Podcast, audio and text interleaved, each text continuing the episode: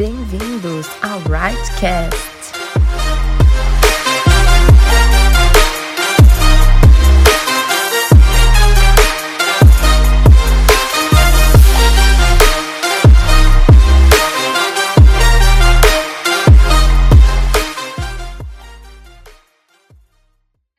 Oi, pessoal, tudo bem? Quem tá falando com vocês é a Débora. Eu tenho 28 anos, eu sou membro da Igreja Metodista Renovada desde o finalzinho de 2017. Esse ano eu passei a fazer parte da equipe do Right e eu espero que esse podcast abençoe a sua vida.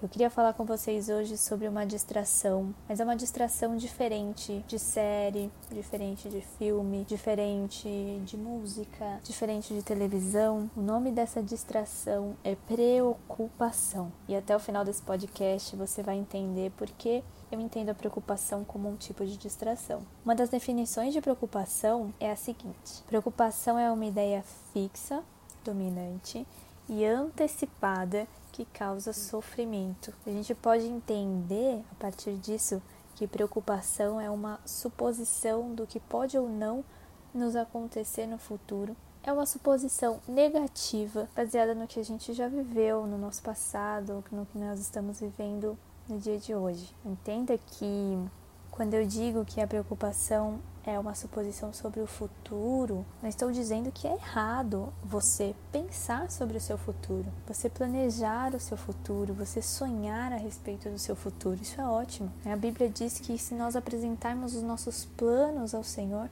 eles darão certo. Quando nós sonhamos e planejamos o futuro, nós temos esperança, nós temos expectativas a respeito do amanhã. Quando nós nos preocupamos, nós ficamos abatidos e angustiados a respeito do nosso futuro. A respeito disso, Jesus nos dá uma lição muito preciosa em Mateus 6, a partir do versículo 25, que diz o seguinte: eu vou ler para vocês. Por isso eu lhes digo que não se preocupem com a vida diária, se terão o suficiente para comer, beber ou vestir. A vida não é mais que comida e o corpo não é mais do que roupa. Observem os pássaros eles não plantam, nem colhem, nem guardam alimento em celeiros, pois seu Pai Celestial os alimenta. Acaso vocês não são muito mais valiosos que os pássaros? Qual de vocês, por mais preocupados que esteja, pode acrescentar ao menos uma hora à sua vida? E por que se preocupar com a roupa?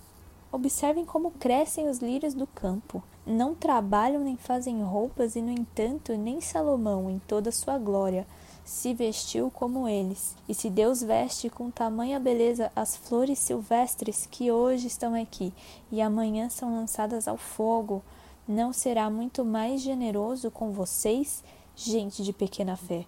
Portanto, não se preocupem dizendo o que vamos comer, o que vamos beber, o que vamos vestir. Essas coisas ocupam o pensamento dos pagãos, mas seu Pai Celestial já sabe do que vocês precisam. Busquem em primeiro lugar o reino de Deus e a sua justiça, e todas essas coisas lhes serão dadas. Portanto, não se preocupem com o amanhã, pois o amanhã trará suas próprias inquietações. Bastam para hoje os problemas deste dia. Veja só que interessante a pergunta que Jesus faz para a multidão e a pergunta que ele faz para mim e para você hoje. Qual de vocês, por mais preocupado que esteja, pode acrescentar ao menos uma hora a sua vida? Eu tenho certeza que você não pode e eu também não posso. Jesus ainda diz nesse texto que quando nós vivemos dessa forma, é um sinal de que a nossa fé é pequena, que a nossa fé está enfraquecida. Quando eu digo que a preocupação é uma distração, eu quero dizer que quando nós ocupamos a nossa mente e o nosso coração com as incertezas do amanhã, com as incertezas dessa vida, nós tiramos os nossos olhos do reino de Deus. No versículo 33, que é muito conhecido, Jesus diz: busquem em primeiro lugar o reino de Deus. As preocupações da vida nos distraem, tiram o nosso foco, os nossos olhos do reino de Deus. Jesus, ele não diz aqui que nós não precisamos de tudo isso. Ele sabe que nós nos preocupamos. Ele sabe que nós precisamos de roupa, que nós precisamos de alimento, que nós precisamos de dinheiro para cumprir com as nossas obrigações. Ele não só sabe, como ele também promete que ele nos dará todas essas coisas. Se você observar a oração do Pai Nosso, na oração Jesus também nos ensina a buscar primeiro o reino de Deus. Ele nos ensina a pedir que venha a nós o teu reino, a sua vontade, assim na terra como no céu. E ele também nos ensina depois a pedir o pão para cada dia. Se você acordou preocupado hoje, que você receba esse convite de Jesus. Busque primeiro o reino de Deus. Peça também o pão para o dia de hoje.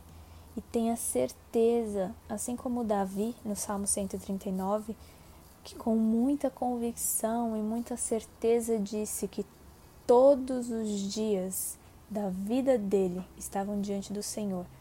E não é diferente comigo, não é diferente com você. Todos os nossos dias estão diante do Senhor. Busque primeiro o reino de Deus. Tenha certeza que Ele sabe e vai prover na sua vida o que você precisa. Bom, galera, o que eu tinha para compartilhar com vocês hoje é isso. Que Deus abençoe a sua semana em nome de Jesus. Tchau!